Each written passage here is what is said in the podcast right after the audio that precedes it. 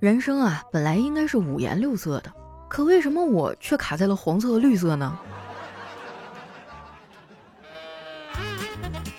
嗨，大家好，这里是喜马拉雅出品的《非常柳佳期》，我是你们的好朋友佳期。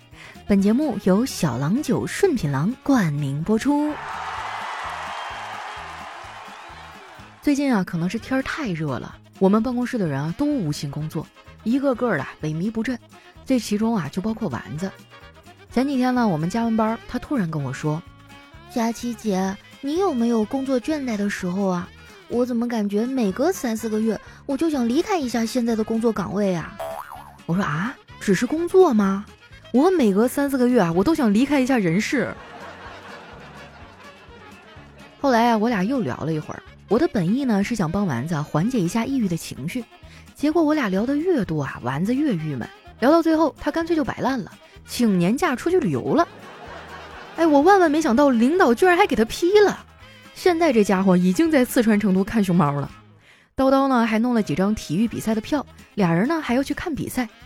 朋友们，羡慕这俩字儿我已经说烂了。丸子跟我说啊，他俩看完比赛呢要去吃火锅，我让他们关注一下小郎酒的官方微信公众号，还有官方微博。据我所知啊。郎酒这次在今年成都大型体育赛事期间，搞了一个为青春喝彩、喝郎酒打胜仗、千万元顺品郎免费畅饮的活动。七月十五日到八月十五日期间啊，在全成都范围内，所有有相关标语的门店，每天每家店都会送出二十四瓶二百八十毫升装的顺品郎。哇，这个月总共会送出去价值千万元的赠酒。具体参与店铺呢，详见小郎酒和郎酒股份的官方微博。我跟丸子说了哈，如果你想要酒，那早点去饭店排队啊，毕竟数量有限，先到先得。丸子这孩子最大的优点呢，就是听劝呐。他在小郎酒的官方公众号上哈，找到了具体的参与店铺，然后老早就拉着叨叨去了。他还跟我吹牛说：“佳琪姐，我有预感，这次我不仅能抢到赠酒，我还能扫到机车呢。到时候我就直接骑行去旅游，车票钱我都省了。”丸子这一次啊，跟领导请了七天的年假，俩人在四川玩完呢，还打算去一趟云南。说实话，这个季节还挺适合去云南的，因为菌子下来了。我有一朋友啊，在云南开民宿，前两天跟我说啊，他吃了新摘的野生菌子啊，味道真的特别绝，而且吃完呢没有看见小人儿。他以为这个菌子啊是安全无毒的，直到他们家狗过来问他：“主人，主人，这个菌子好吃吗？”他才突然惊醒，原来自己中毒了。他跟我讲这个事儿的时候呢，已经在医院挂水了。我觉得我这朋友啊，好像个铁憨憨，看着就不太聪明的样子。不过我觉得这样也挺好。我之前呢看到过一句话，说这一辈子有点笨的人啊，可能是小动物第一次投胎做人。咱也不知道我上辈子是个什么动物哈，我觉得应该是小白兔啊什么这一类比较好欺负的动物。要不然我这辈子也不能这么怂。你们别看我天天开车哈，看似是个老司机，其实现实生活中啊，我是一个社交恐惧症患者。我在社交上是非常被动的人。举个例子哈，如果你找我说话，那我就跟你说话，我会抖机灵哈，讲段子，让你觉得我们好像特别熟。但是如果你不找我说话，那我就永远沉默。可能因为家庭环境的原因吧，我也不太会表达爱。不瞒你们说啊，我们家人都这样。我哥还不如我呢，他的性格啊就特别粗糙。在外面上大学的时候啊，一个学期也想不起来给家里打个电话。我记得之前有一次啊，我去他的学校找他玩儿，他带我去看了一部电影，那是一部讲亲情的电影。我哥看完很受触动，就想起来好久没给家里打电话了，于是呢就拨通了我爸的电话。刚接通啊，就听见我爸在电话那头咆哮：“我跟你说了多少遍了啊，不买保险，不买保险，你怎么又打过来了？”我哥赶紧说：“爸，我是你儿子呀！”我爸又吼道：“你别我儿子啊，你是我孙子都没有用。”然后就咔嚓一声把电话给挂了，再打呢就打不通了。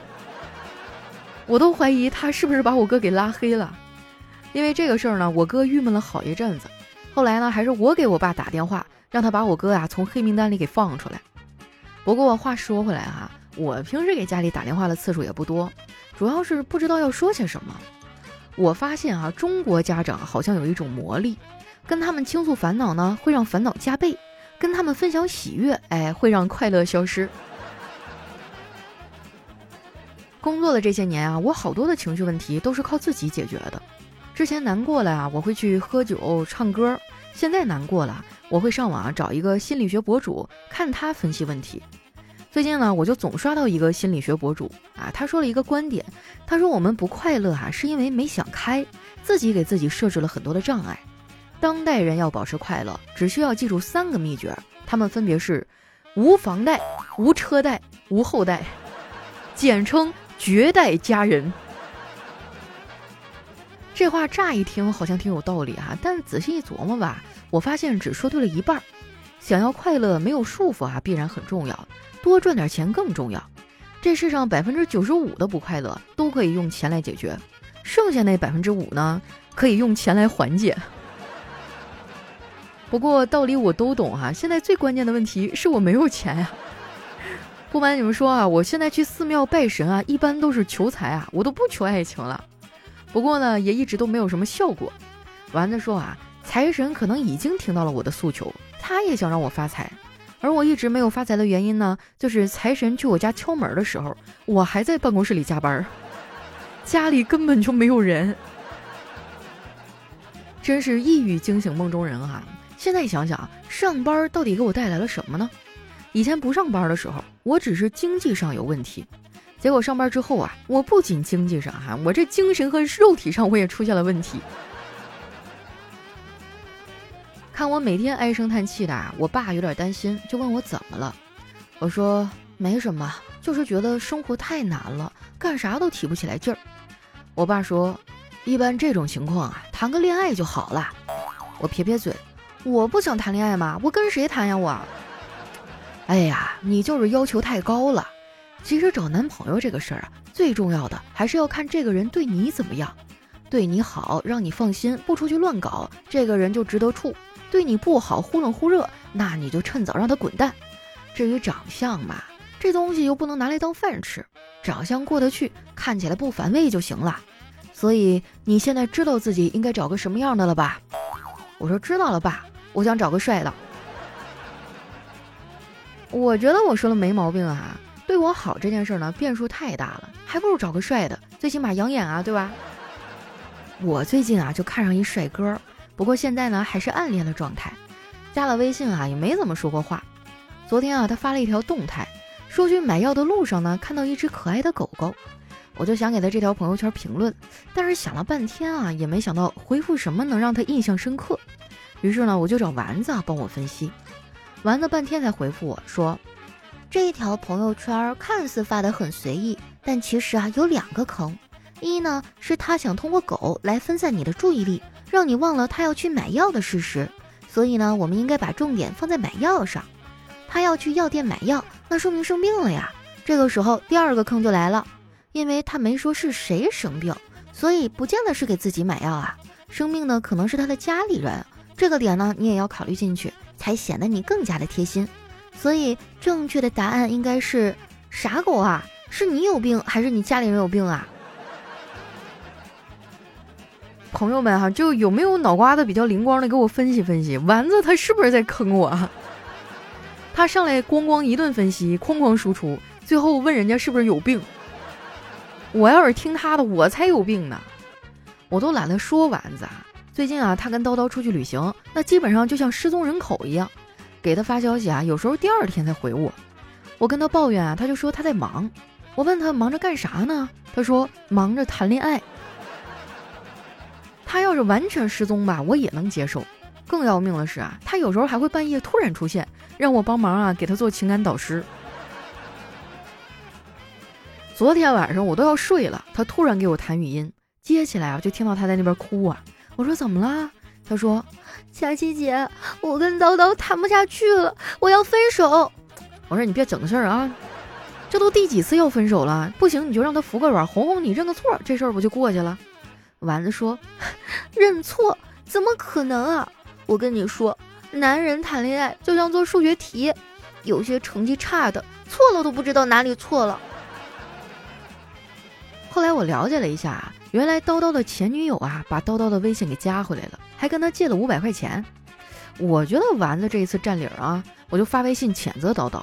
我说叨叨啊，这人呢得有边界感，你可以回头，但是不可以往回走，因为逆行是全责呀。在我的调解下，丸子他们俩最终和好了。他俩为了感谢我啊，今天一天都在给我发情侣合照，一把一把往我嘴里塞狗粮啊。我发誓啊，以后他俩有啥事儿我都不管。我算是看出来，这年头空调吹多了得病，闲事儿管多了要命啊。有那管闲事儿功夫，我还不如看看书，考个证提升自己呢。最近啊，我们公司太卷了，大家每天啊，除了自己的本职工作，还都经营一到两个副业。没有副业的啊，就拼命学习考证，增加自己的核心竞争力。我看着他们这样哈，多少也有点焦虑，所以呢，我也报了不少的学习班儿。你们也知道哈，我是个学渣，所以报了班呢，我也不怎么学。最终考试的时候啊，再临时抱佛脚。事实证明啊，临时抱佛脚一点都没有用，因为每次我临时抱佛脚的时候，佛总是狠狠地给我一脚。所以在这儿呢，我要奉劝大家一句。你要是真想干点啥，咱就脚踏实地去干啊，去付出努力，别总想着投机取巧啊，这根本就行不通啊。好了，那今天我们的节目就先到这儿哈。喜欢我的宝贝儿呢，记得关注我的新浪微博和公众微信啊，搜索主播佳期，是佳期如梦的佳期。那在节目的最后啊，是我们抽奖环节。今天的抽奖规则是在评论区啊打出“喝郎酒打胜仗，千万元顺品郎免费喝”这几个字儿。我会从留言中啊抽取十位幸运听众，每人送出一瓶蓝顺二八零。大家都积极踊跃留言哈，让我看看是哪个幸运的孩子获得了我们的奖品哈。